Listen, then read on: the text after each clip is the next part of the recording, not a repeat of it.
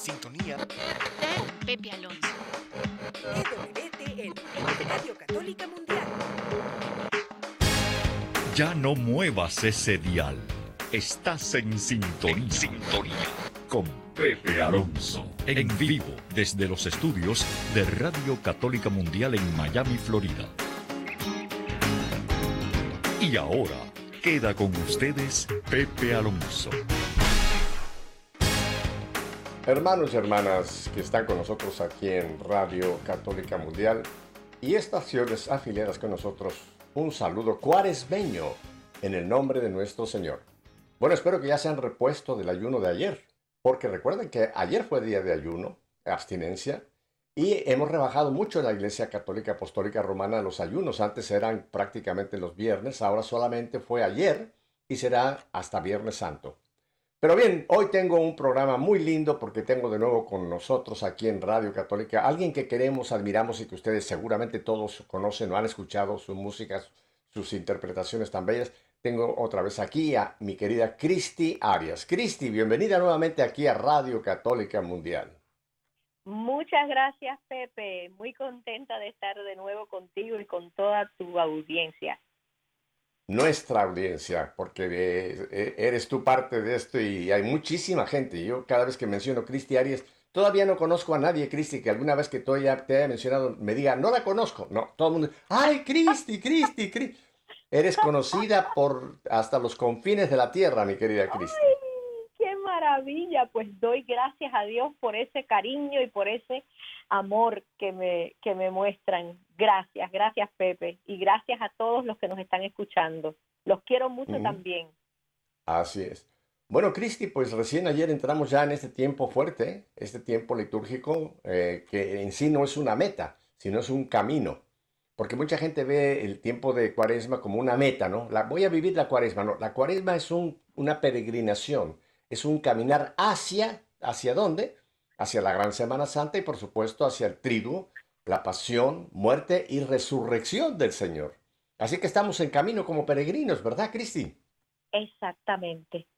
Sí, sí, sí, es como, como la conversión, ¿verdad? Que la gente dice, ah, ya yo me convertí. No, no, por Dios. Eso es como dices tú, un camino día tras día tras día. Ajá. Ese es un punto muy interesante, Cristi, porque efectivamente todos hemos tenido en algún momento quizá un encuentro. Yo tuve, por ejemplo, un encuentro muy fuerte con el Señor ahí en México, con los misioneros del Espíritu Santo en el Altillo. Hay gente que ha sido un proceso más ese encuentro con el Señor. Pero una vez que nos hemos encontrado con el Señor, como fue Pedro, Juan, Mateo, en fin, todos estos apóstoles, después fue un caminar con el Señor porque ese, proceso nunca termina hasta que termine nuestra vida biológica y partamos hacia la meta que espero que todos encontremos la puerta del cielo, ¿verdad? Es un caminar como peregrinos. Así mismo es, Pepe. Y mira, a mí me interesa mucho cómo fue que el Señor cuando eligió a estos hombres, eh, pues eh, eh, cuando los envió, ¿qué les dijo? No lleven esto, no carguen lo otro, váyanse ligeros. O sea, la peregrinación no podemos llevar un camping completo con nosotros, como estas casas móviles que llevan todo por dentro, ¿no? Televisión, aire acondicionado, ¿no? No, no, el peregrinaje es irnos despojando, ¿verdad? Irnos despojando y irnos renovando en ese caminar peregrinando, Cristi. Qué, y qué difícil es, Pepe, porque a veces los seres humanos nos atamos a tantas cosas, ¿verdad? No solamente a cosas materiales, sino a cosas en nuestra vida eh, apegos a, inclusive apegos a, gente, eh, que, eh, que, o sea, cosas que tú dices, Dios mío, no puedo imaginarme sin esta persona, o no me puedo imaginar sin esto que es tan cómodo, que me ayuda tanto, este, este, desde lo material, un instrumento para la limpieza que me ayuda tanto, hasta un ser querido que no imagino la vida sin ese ser querido. O sea que tendemos los seres humanos a tener apegos. Así que, y el Señor nos dice que nos desapeguemos de todo y que nos digamos a Él. Inclusive, Pepe, a ver qué, qué, me comentas tú cuando el Señor a mí a veces me parece un poquito fuerte y duro cuando le dicen su madre y sus hermanos están allá afuera eh, esperándolo. Y Él les dice, mi madre y mis hermanos son aquellos que hacen la voluntad de Dios. Y yo digo, ay, pero ¿qué? O sea, puede sonar un poquito fuerte con la pobre María que le digan, ¿quién es mi madre? no es esa que está allá afuera. O sea, aunque yo sé que eso no es lo que él quiso decir. no, no, no, no. Tú. No, no, fíjate que ese texto yo lo he compartido con algunos teólogos y, la explicación que me han dado, que era más o menos lo que yo tenía, no en ningún momento él denigra a su madre con ese papel de madre, sino la eleva a un papel. María tuvo a Jesús porque consintió en tener a Jesús y por eso estuvo eh, pues esos nueve meses con Jesús dentro de su vientre. Después ya vino el parto y después, pero después María continuó siendo ya madre y discípula del Señor. Entonces el Señor lo que eleva a María es que la fe de María es la fe de una discípula que está siguiendo al Señor continuamente, ¿ves? Entonces, no es que la denigra en su papel, sino que junto con madre le da el otro papel importantísimo, que es eh, aquella, que, aquellos que hacen, cumplen la, voluntad. Y María cumplió la voluntad del Señor continuamente, por eso la eleva al Señor a esa categoría, nos la pone como un modelo de discípula que hay que seguir en fe al Señor, ¿ves? Qué lindo, gracias por esa explicación, porque ahora lo entiendo todavía más. Yo sabía que, por supuesto, que el Señor es incapaz y para él su madre es lo más especial del mundo y quiere que para nosotros también lo sea. O sea que yo sabía que denigrándola no lo estaba haciendo, pero me ha ayudado a entender más que al seguir su voluntad, a ser una de sus discípulas más cercanas, pues la está elevando a, otro a, otro segundo plano. Fíjate, la fe de María, la fe de María llegó al punto de que, de que entregó a su hijo a, a la cruz para la redención de todos nosotros la espada famosa que Simeón le predijo allí cuando fue la presentación del niño en el templo, que le dijo una espada atravesará tu corazón, era precisamente esa espada que iba a atravesar a María, el ver a su hijo clavado en una cruz y entregarlo, entregarlo a nosotros como, como, como, como Salvador, como Mesías, como Redentor, ¿ves? No, la fe de María es inmensa, es inmensa y por eso es que la pone en ese plan el Señor. Esta es mi madre, mi hermano, el que, el que hace la voluntad. Y María desde el primer momento, desde ese fiat hasta el último momento, estuvo siempre cumpliendo la voluntad de su hijo, ¿ves? Qué lindo. Y hablando, Pepe, de desapego, qué desapego el de María, habernos entregado así a nuestro hijo, haberlo entregado a esa muerte en la cruz, ¿verdad? Increíble. Bueno, tú eres mamá y, yo soy el papá, pero me refiero, creo que las mamás tienen un afecto de una forma un poco más profundo hacia los hijos que los, pues, los padres. No, no es que no sea de apego el de los padres, pero el de la madre, ese amor maternal es tan fuerte que cuando una madre ve sufrir a un hijo, eh, eh, ah. tú, me imagino, Cristi, que lo has pasado cuando ves a un hijo enfermo o a un hijo que está en un problema eh, de X o X, Y y Z, la, la madre sufre muchísimo, ¿verdad? Por esa... Uno preferiría, exacto, uno preferiría tener ese sufrimiento uno y no ver a su hijo sufrir. Exacto, exacto. Así es, Pepe. Desde el momento en que ese, ese hijito ya tú sabes que lo tienes en el vientre, ya, ya todo cambia, todo se vuelca a esa, a esa criaturita y es algo especialísimo. Es un regalo. tan especial, así es, Cristi. Cristi, pues ya que estamos en estos 40 días, porque eso es cuaresma, son estos 40 días que nos preparan para vivir el, la Semana Santa, yo compartí ayer que la cuaresma, mucha gente piensa que termina el domingo de Ramos, y no, el domingo de Ramos entramos en la Semana Santa, pero Cuaresma se va a prolongar hasta el jueves santo, hasta la puesta del sol del jueves santo, que es cuando ya entramos al triduo pascual. O sea, la cuaresma va a ser todavía lunes, martes, miércoles y la mitad, la parte, dos terceras partes del jueves santo. Pero estos 40 días son un, tiempo para, para que el Señor nos vaya renovando, Cristi. Tú lo has dicho, todos mm. tenemos todavía mucho que ser renovados, eh, material, espiritual, emocional, eh, moralmente, etcétera. Yo sé que tú tienes varios cantos que tienen eh, letra que va muy bien. ¿Qué tal si nos regalas? Este creo que lo tienes tú con ese mismo título, Renuévame, ¿verdad? Claro que sí, estás hablando de la canción Renuévame, que dice eh, precisamente eso, eh, Renuévame Señor, em, ya no quiero ser igual, porque todo lo que hay dentro de mí necesita ser cambiado por ti.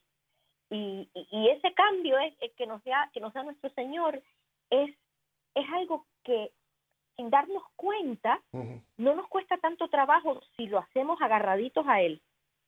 me gusta eso agarraditos a él. bueno, pues qué tal, qué tal, Cristis, entonces con tu propia voz escuchamos renuévame y más que escucharlo, hagámosla como nuestra oración de empezar este programa. Vamos pues con renuévame. Adelante.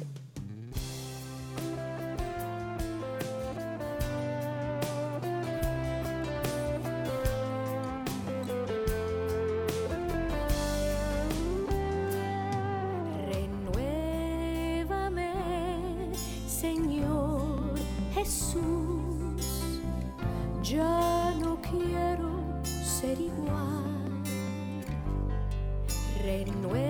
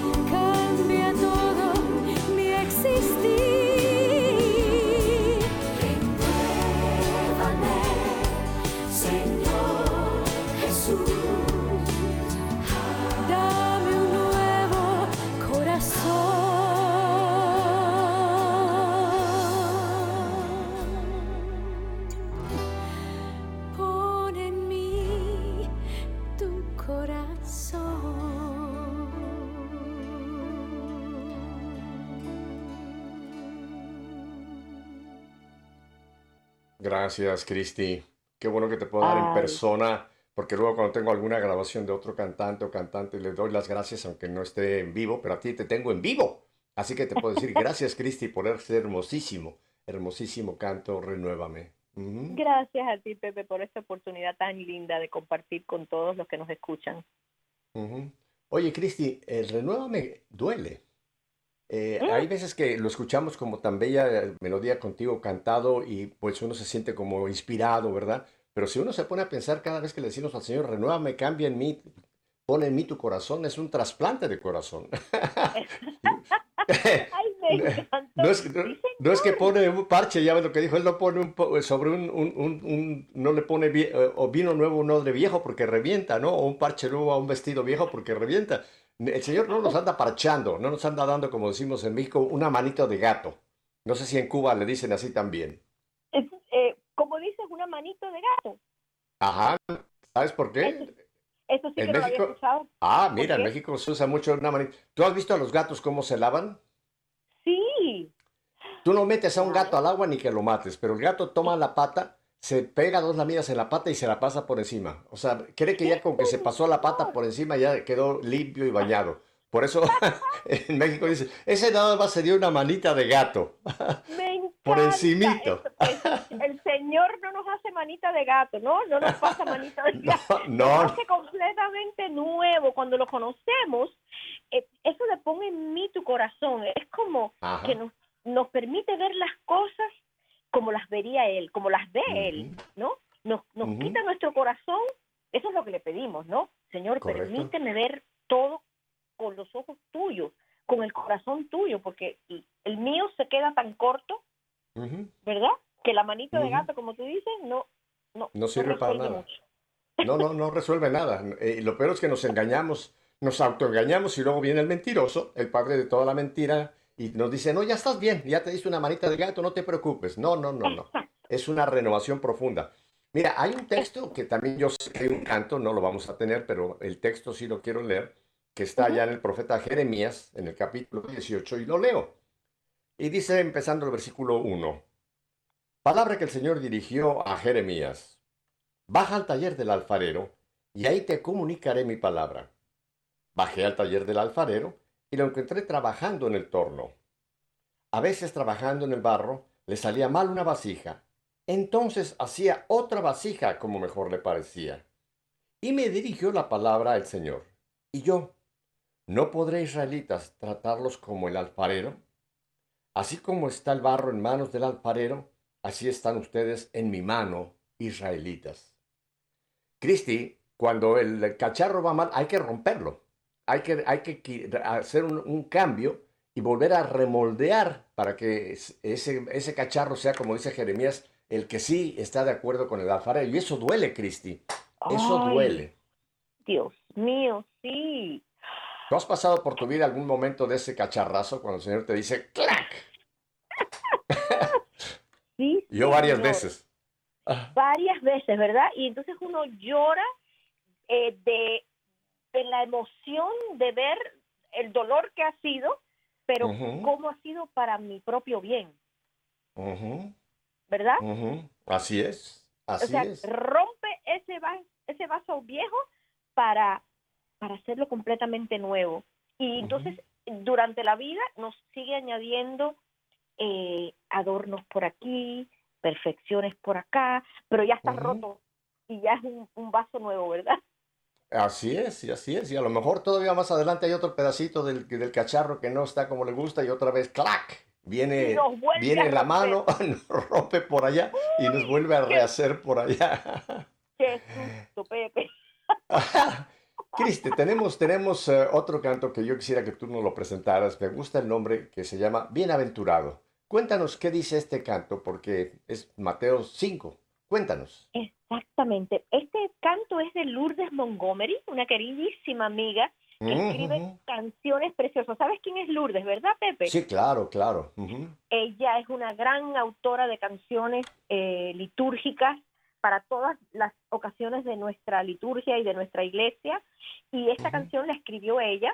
Bienaventurado es aquel eh, que, que se deja eh, moldear por Dios para hacer su obra. Eh. Feliz eh, será aquel eh, que hace lo que el Señor espera de él. Así que más o menos eso es lo que dice la canción.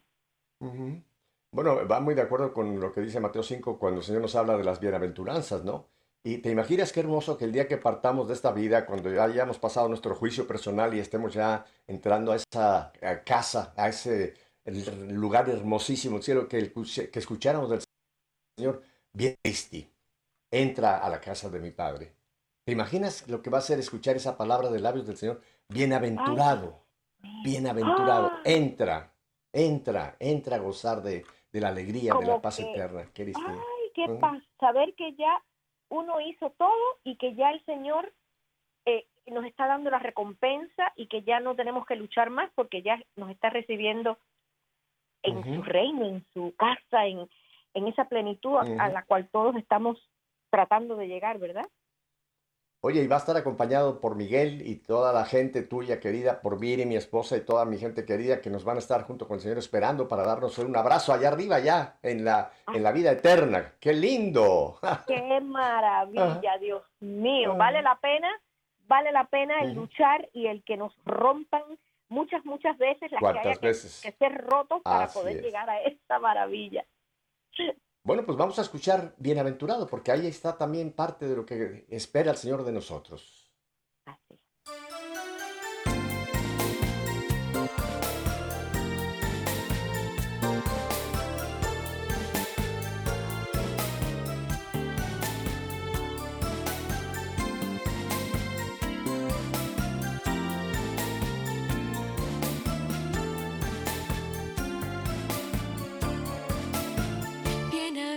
Bienaventurado, tú que eres tan pobre, tú el más pequeño, el más noble, tú que tienes hambre y clamas justicia, tuyo ser el reino, fruto del amor. Bienaventurado, si es desesperado, tú que sufres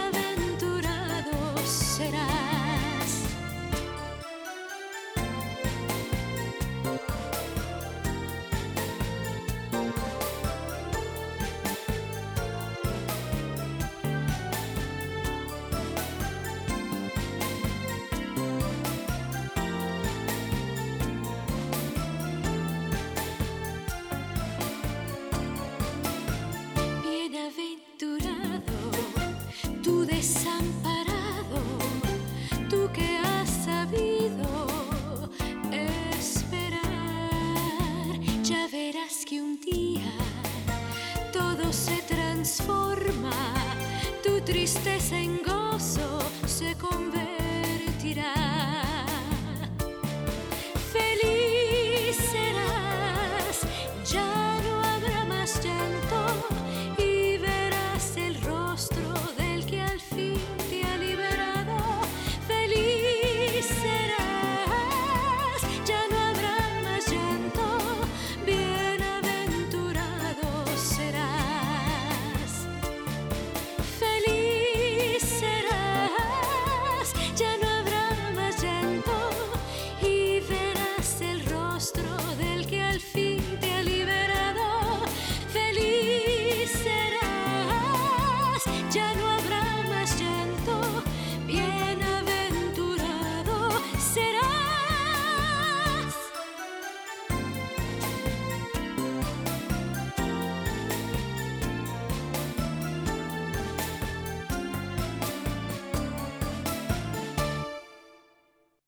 belleza, Cristi, qué ¿Te belleza.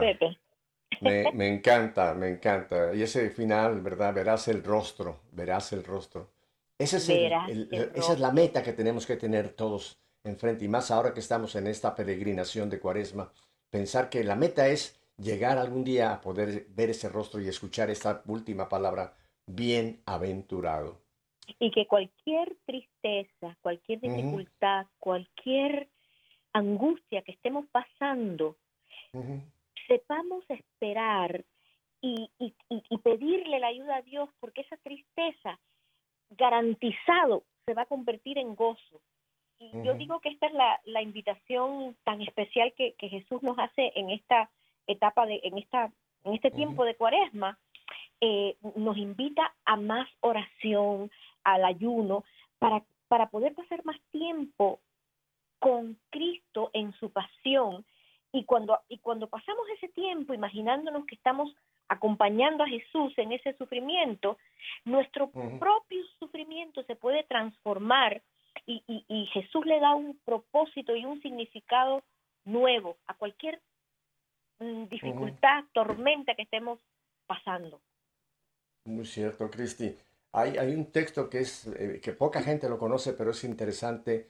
Y fíjate, ahí en la segunda carta de San Pablo a los Corintios, en el capítulo 7, versículo 10, dice, la tristeza que proviene de Dios produce el arrepentimiento que lleva a la salvación. Fíjate qué lindo. La tristeza que proviene de Dios. O sea, el Señor nos puede permitir en un momento estar en ese momento, en esa situación de tristeza, pero es para que esto produzca un arrepentimiento que nos lleva a la salvación. Este texto es importantísimo para toda la cuaresma. Segunda de Corintios 7, capítulo 7, versículo 10. Cristi, vamos a un brevísimo corte, tenemos unos mensajitos y tenemos identificación de planta, pero volvemos contigo en este bello programa con Cristi Arias. No cambie de dial. Volvemos enseguida.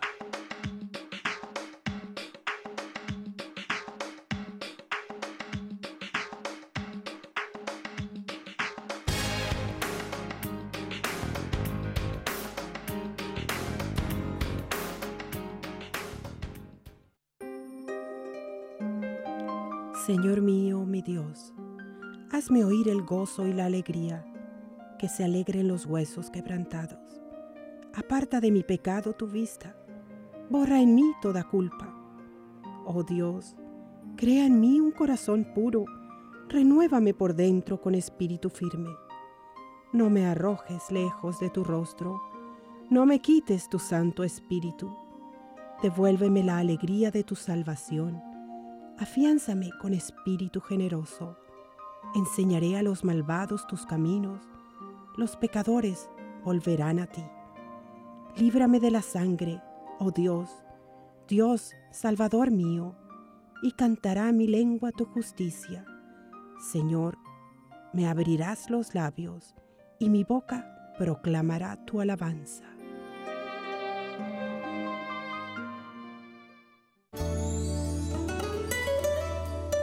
Te doy gracias, Señor, porque estabas airado contra mí, pero has cesado tu ira y me has consolado. Él es mi Dios Salvador, confiaré y no temeré, porque mi fuerza y mi poder es el Señor, Él fue mi salvación. Sacaréis aguas con gozo de las fuentes de salvación. Aquel día diréis, dad gracias al Señor, invocad su nombre, contad a los pueblos sus hazañas, proclamad que su nombre es excelso. Tañed para el Señor que hizo proezas, anunciadlas a toda la tierra. Gritad jubilosos, habitantes de Sión, qué grande es en medio de ti el Santo de Israel.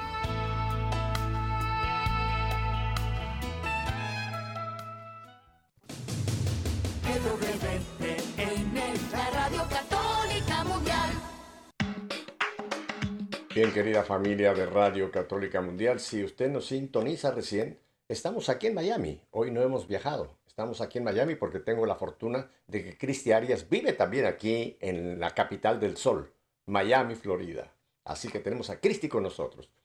Cristi, yo sé que este último texto me dio la impresión que te dejó pensando mucho, ¿verdad? El de la segunda carta de eh, San Pablo a los Corintios.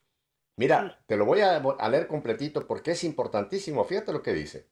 La tristeza por voluntad de Dios produce un arrepentimiento saludable e irreversible.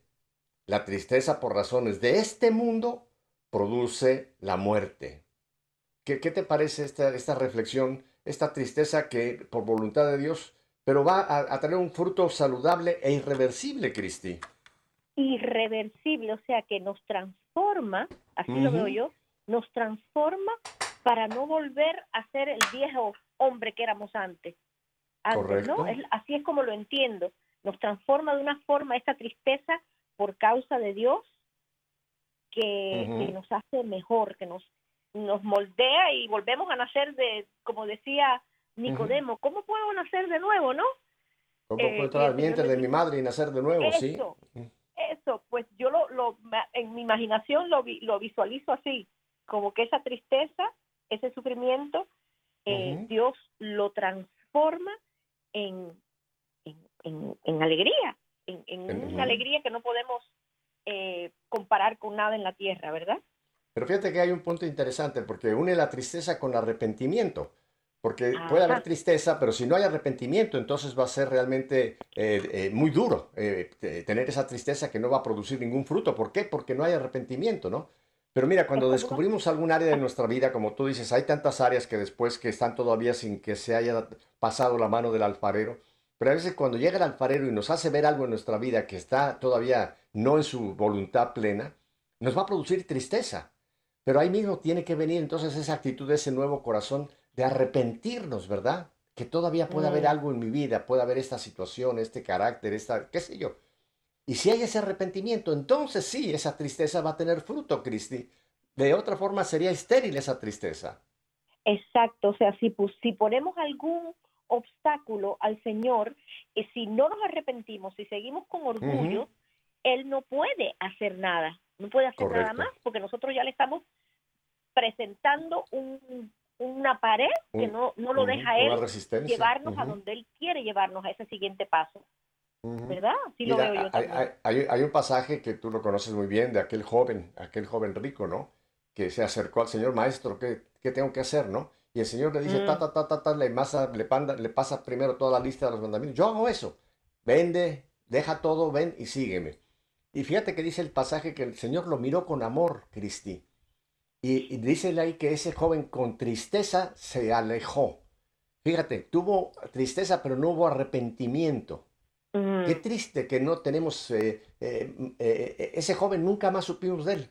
Quizá hubiera estado No. entre la lista de los doce apóstoles, Cristi, si lo hubiera, porque el Señor lo invitó y lo miró con amor. invitó, Qué increíble, Ajá. pero él, él no pudo confiar. Él No, no, no. lo arrastró más su gran fortuna material y eso no lo permitió en confiar en Dios. Imagínate, qué tristeza. Nunca más se supo de ese joven, nunca más supimos su nombre, ¿verdad? Nunca más. Pero dice que es triste se alejó, la tristeza, pero fue una tristeza sin arrepentimiento y no, no aceptó esa llamada del Señor. Cristi, tú Wow. mencionaste la importancia de que en este tiempo, estos 40 días eh, que tenemos ya adelante, bueno, ya vamos por el segundo día de cuaresma. ¿Cómo va ya caminando esta cuaresma? Tú nos hablabas de la importancia de la oración. Cuéntanos, eh, ¿por qué ves tan importante eh, que redoblemos nuestro contacto con Dios? Que eso es orar. Orar no es repetir palabras, orar es hablar, dialogar con Dios. Cuéntanos, ¿por qué es importante más que en otro momento este tiempo de oración? Definitivamente, Pepe. Eh, ¿Sabes qué? El Señor me ha hecho el regalo de poder... Hace mucho tiempo yo quería hacerlo, pero nunca eh, sacaba el momento para hacerlo. Eh, el Señor me ha regalado el, eh, la dicha de poder ir al Santísimo todos los días. Estoy ¡Qué sacando ese tiempito todos los días para ir aquí a la iglesia que, eh, que tiene eh, adoración perpetua, Santa Catalina de Siena, que me queda bastante cerca, y voy casi todos los días, puedo fallar alguna, pero he notado que esa pausa en el día, ese silencio, me permite que, que, que Dios me hable, o sea, me permite, Él siempre me habla, pero me permite escucharlo, porque nosotros estamos siempre tan, lo digo por mí, yo siempre estoy de un lado para otro, pero ese forzoso pausar en el día, y aunque no vayamos al Santísimo, se los recomiendo, si pueden llegar a- al Santísimo, maravilloso, pero hacer esa pausa en que podamos silenciar todo y escuchar lo que Dios nos quiere decir. Verdaderamente yo siento que sí, que me habla. Eh, a veces me habla más claro que otras veces. O sea, no siempre es una cosa así, oh, ya, eh, eh, te escucho, Señor. Pero hay que hacer ese esfuerzo y también usar nuestra imaginación, pienso yo, porque si decimos que creemos en todo lo visible y lo invisible en la misa, ¿verdad? Eh, Ujú. pues qué lindo podernos imaginar aquello que no podemos ver enseguida, pero imaginarnos a Dios contemplándonos, hablándonos, amándonos y a la misma vez contemplándolo y amándolo a Él, nosotros, nosotros a Él también. Ese, ese punto es eh, muy clave lo que has dicho, buscar si podemos entre el Santísimo, qué mejor, ¿no? Pero si no tenemos esa posibilidad, buscar todos los días, por lo menos un buen rato de oración, apartarnos para hablar con Dios. Mira, yo lo menciono mucho, Cristi, mucha gente piensa que oración es recitar eh, el Padre Nuestro, lo cual es perfecto porque fue el Señor quien enseñó. Cuando los apóstoles le pidieron, enséñanos a orar, Él le puso ese modelo que es el Padre Nuestro. El Ave. María. el Ave María, la primera parte del Ave María está en la Biblia. El saludo del, del arcángel, el saludo de la parienta de María Isabel y luego lo que la iglesia le ha dicho, Santa María, Madre de Dios, ¿no? etcétera. Pero hay veces que cuando estamos rezando, que es repetir una oración, eh, podemos estar casi como periquitos, como loros, como guacamayos. sí. bla, bla, bla, bla, bla, bla, bla, bla, bla, con diciendo, diciendo, diciendo, pues nuestra mente a lo mejor anda en otra cosa completamente diferente, ¿no? Y yo creo que es la gran diferencia entre rezar y orar. Rezar es bueno, no me vayan a malentender, no quiero decir que no es bueno rezar, pero creo que lo que estamos hablando ahora con Cristi es orar. Y orar quiere decir dialogar con Dios. Es una carretera de dos vías. Yo hablo con Dios y Dios me habla a mí. Ese es el tiempo de oración, Cristi, ¿no te parece? Claro que sí. Qué lindo y qué claro lo has puesto, Pepe. Mira, no sé si tú recuerdas una anécdota de, de San José María Vianney, el, cura de Ars, el patrón de los sacerdotes.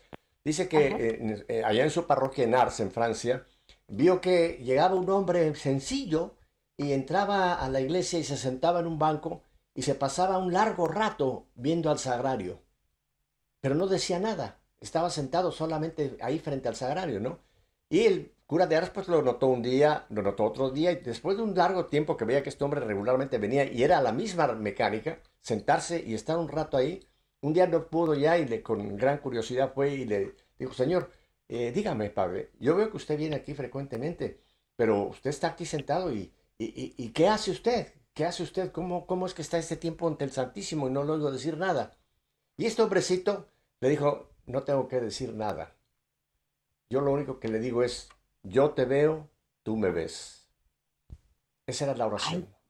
qué yo te veo, tú me ves. Y el cura de As, lo narran en sus biografías, le impactó enormemente esa, yo te veo y tú me ves. El Señor no necesita muchas palabras nuestras, Cristi. No necesita muchas palabras, lo que necesita es que, que, estemos dispuestos a estar en su presencia, simplemente diciéndole eso, yo te veo, Señor, tú me ves. Estamos orando. ¿Sabes, Pepe, que eso me, me hace recordar también a otra eh, historia pequeña? No sé cómo está el tiempo, ¿te, puedo hablar de esto? Tienes todo el tiempo del mundo. Adelante.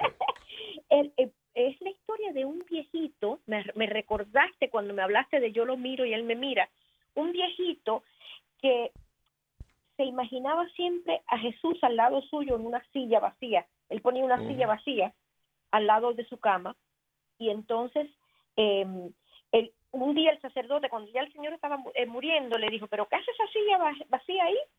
Entonces el viejito le dice, bueno, hace unos años un gran amigo me dijo que tú te sientes en una silla y delante de ti colocas otra silla vacía y hablas con Dios, igual que lo haces con cualquiera, con lo como estás haciendo ahora conmigo, como si él estuviera sentado en ese en esa silla. Y desde entonces el, viejito venía hablando así con el Señor enfrente a esa silla, como un par de horas cada día, una cosa así. Entonces él cerraba la puerta porque para que no pensara que estaba loco. Pero al estar muriendo, él se lo explicó al sacerdote, que esto es lo que le hacía.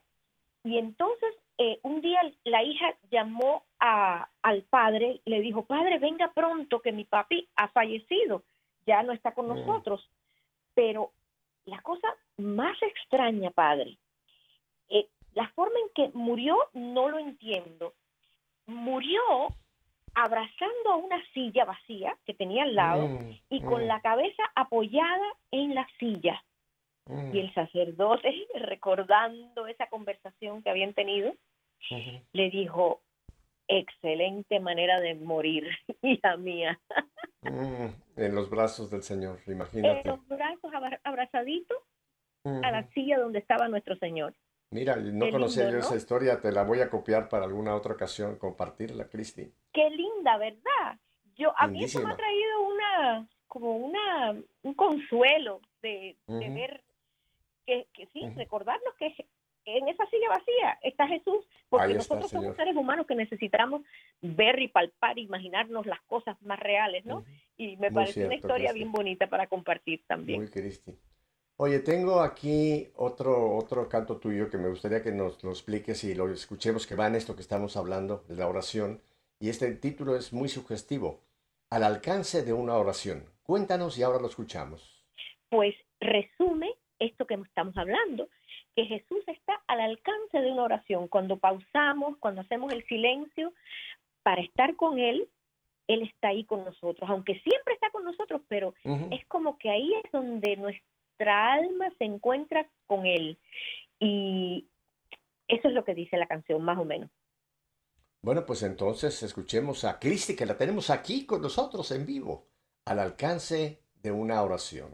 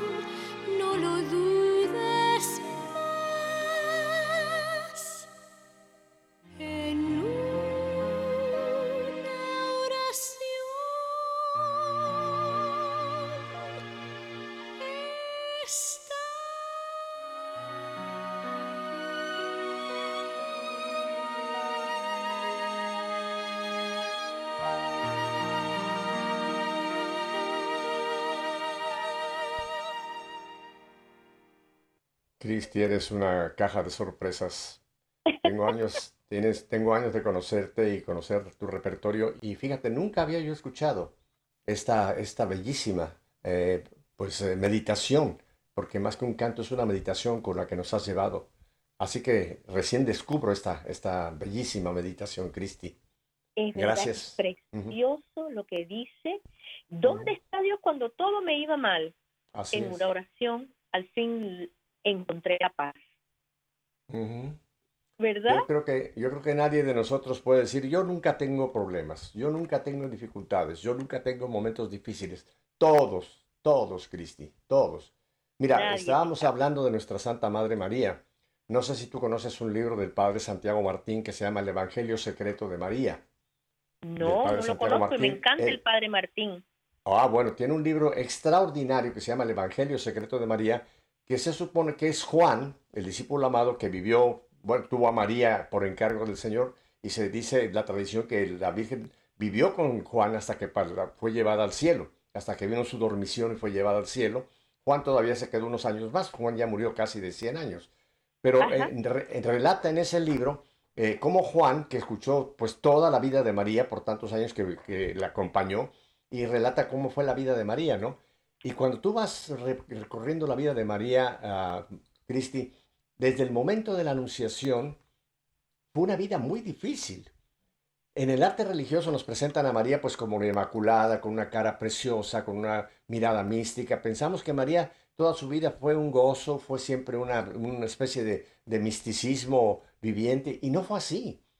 María tuvo una vida sumamente difícil. Fíjate, desde el momento de la Anunciación, cuando le presentan algo que es inverosímil, quedar embarazada sin concurso de hombre, lo cual era, era ser adúltera para la cultura judía. Y de ahí te vas recorriendo la vida de María y te vas a encontrar que tuvo momentos muy, muy difíciles. El ir a Belén, eh, cuando ella esperaba tener su bebé en Nazaret, estar en Belén y, estar en un establo para dar a luz a su hijo. En fin, si ahí recorremos la vida de María, fue una vida muy difícil, incluso cuando empieza la vida pública del Señor. Fue muy difícil la vida de María, ver a su hijo cómo era despreciado, cómo no era, eh, vino a los suyos y los suyos no lo recibieron. Después vivir toda su pasión, que recordaremos en Semana Santa, ¿no? E- Etcétera. Creo que ya el último momento de, de, de María, cuando ya descansó, fue cuando el Señor ascendió al cielo. Y dijo María, hasta por fin ya vas a, a la casa de tu padre. Pero fue una vida muy difícil la de nuestra propia madre, la Virgen María, ¿no? ¿Sabías? ¿Tú lo habías meditado? Fíjate que sí, y como el mismo eh, Simeón se lo, se lo Se lo, se lo, se profetizó, sí. eso, que esa espada le iba a atravesar eh, su corazón. y corazón. ha sido su, fue su vida, efectivamente, Pepe.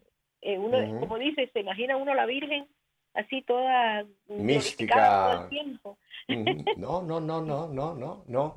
Por eso, mira, y, y no llevo ninguna comisión, ¿eh? Lo aclaro, que- pero uno, si logra, consigan este libro, El Evangelio Secreto de María del Padre Santiago Martín, tómelo como su lectura cuaresmal y verá cómo le, le va a ayudar muchísimo a entender cómo es que nosotros vamos, igual que María, caminando por este valle de lágrimas, como decimos en el Magnificat, ¿no? Caminando en este valle de lágrimas hacia la patria celestial. Cristi, otro punto que me gustaría preguntarte, hay mucha gente que también en cuaresma, pues dice, voy a ayunar. Tristemente, y lo digo de verdad, eh, en la Iglesia Católica Apostólica Romana hemos rebajado mucho el ayuno. No sé si tú recuerdas que antes de Vaticano II, ayuno era eh, empezando miércoles, como hicimos ayer, y era todos los viernes. ¿Recuerdas? Sí, que se ayunaba los viernes y ahora se rebajó, se quitó a solamente ayer, miércoles de ceniza y viernes santo. Y la gente ha perdido ya el sentido de lo importante que es el ayuno, que no es solamente que- privarnos de un alimento, ¿no? El ayuno tiene, tiene una, una dimensión mucho más que simplemente dejar de comer un día, una comida o dos comidas, es algo mucho más extenso. ¿No te parece que quizá deberíamos pregunta, cada uno, dime, Te pregunto rapidito, eh, lo que sí tenemos que mantener durante la cuaresma es todos los viernes abstinencia, ¿verdad? Eso sí. abstinencia de, sí, sí, de carne, correcto. ah, ok, de carne. perdón, Mm. sigue. No quería quería asegurarme de que eso, eso, es- eso era así. Sí, sí, sí, correcto, correcto. Pero hay gente que ni siquiera ya lo hace porque no es, no es, vamos, no es un mandamiento, no es un mandamiento, es, es una sugerencia de hacerlo eh, durante la cuaresma, ¿me explico? Pero yo digo que quizá deberíamos de re- sacar otra vez del baúl, del closet, como ahora se acostumbre, tristemente decir para otras cosas, sacar del closet del ayuno y pensar en qué yo puedo ayunar esta cuaresma, en qué yo puedo privarme esta cuaresma. Y ya no solamente el alimento físico, sino también quizá menos televisión, menos teléfono, menos eh, internet, en fin, alguna cosa que yo lo- le quite tiempo para dar más tiempo a la oración. Así que medítelo, medítelo a ver qué le sugiere el Señor. Cristi, el tiempo se nos está yendo, pero ya inexorablemente. Y tengo un canto final que me gustaría que tú nos describas, que va a ser como nuestro canto final. Eh, Pie Jesu. Cuéntanos este canto, Pie Jesu. Pues el título Pie Jesu significa en latín Jesús misericordioso. Como ten, eh, eh, lo que está diciendo es, eh, cuando uno dice Agnus Dei, quitolis peccata mundi, miserere nobis, o sea que es Cordero de Dios que quitas el pecado del mundo, ten piedad de nosotros, es como un, es de una misa de requiem, pidiendo la paz, pidiéndole a Dios la paz para todos los que ya nos han dejado, darles la paz a todos los que ya nos han precedido, o sea que en, en este eh, en esta oportunidad pido ese ese don para mi, mi querido esposo que ya está eh, que ya no está conmigo, tú también con Viri que no está contigo, podemos unirnos en oración a pedirle al Señor por medio de esta canción, hacerla nuestra oración y todos los que nos escuchan que han perdido sus seres queridos, que, que Dios les dé la paz eterna. Bueno, pues ¿qué te parece si la ponemos como nuestro canto final, Cristi? Y con este nos despedimos. Te agradezco infinito y volverás pronto nuevamente aquí con nosotros. Así que nos despedimos con, con Pie Jesu. Amén. Gracias, Pepe.